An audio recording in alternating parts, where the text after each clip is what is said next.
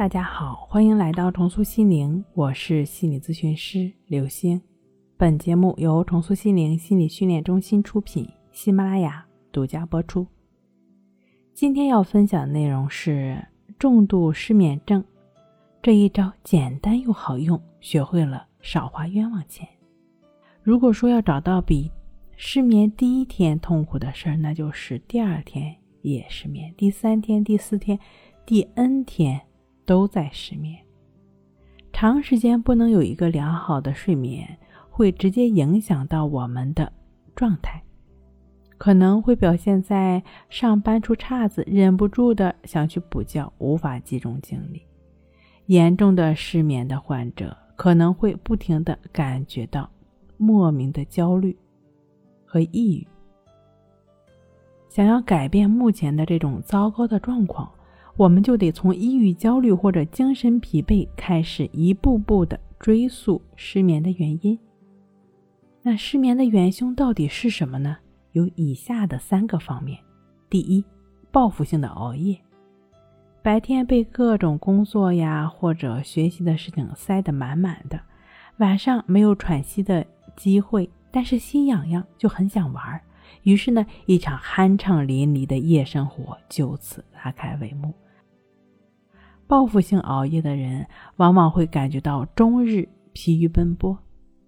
第二，天马行空的胡思乱想。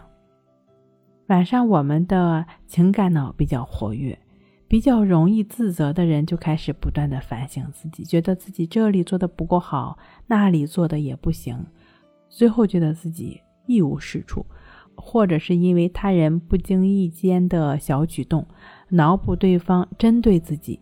伤害自己，又为懦弱懊恼，觉得自己这一辈子就完了。总之，联想到各式各样的想法，也就更加难以入睡了。比如说，早上同事对自己说话声音大了一点，他们可能就会觉得，是不是因为自己做错了什么事情？为什么对方会这样说话？接下来就会反复去思考，如果对方以后这样说话，自己要如何如何去回击，以及同事又会如何看待这种冲突呢？会不会影响到工作呢？啊，合理的思辨当然是有益的，但是上面的这种思考显然是过度的，头脑都风暴到云端去了。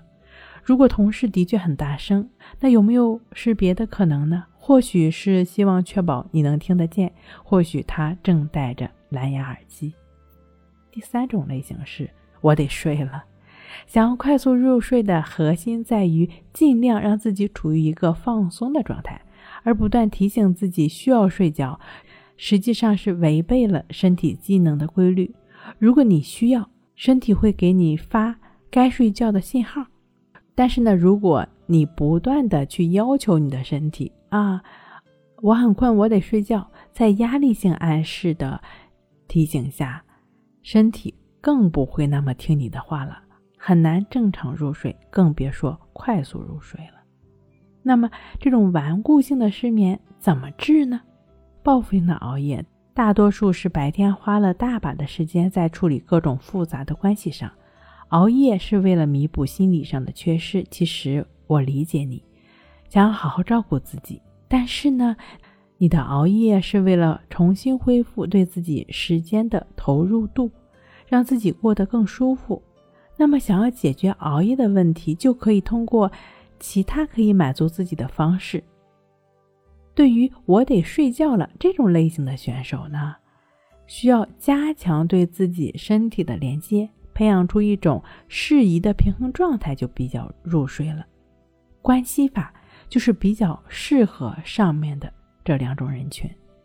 李洪福老师《情绪自救》一书中讲到，关系法是一种觉察自身身体状态的放松方法。它通过集中我们身体的注意力去感知身体流动的能量，尤其是呼吸的流动方式，加强对呼吸的感知。我们能够更加明确自己身体此刻的状态。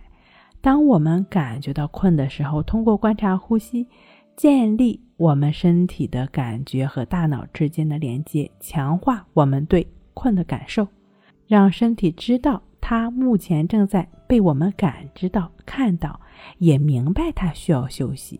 我们的心也就是顺应的状态，最终达到不再抗拒失眠，也就恢复了对睡眠的自我掌控感，自然入睡的目的。对于天马行空的朋友呢，需要了解自己在生活中是一个什么样的人，什么样的事会让我感觉到不舒服，以及我应该如何跟这些不舒服相处。另外呢，关系法也是必要的练习，通过持续的专注呼吸、专注当下的训练，逐渐减少胡思乱想的条件反射，从而提升定力，优化睡眠的能力。婴儿冷了、热了、饿了就会嚎啕大哭，睡眠也是如此。如果我们不去抗拒，顺应着他去满足他的需要，睡眠就会像婴儿一样乖乖的到来。《情绪自救》一书中深入的剖析了情绪和睡眠的本质，失眠的朋友可以仔细看一看，再结合自己的身体状况去安抚、满足、接纳自己。并坚持关系法练习，持续训练一段时间，想睡不好都难。睡不好学关系，关系五分钟等于说睡一小时。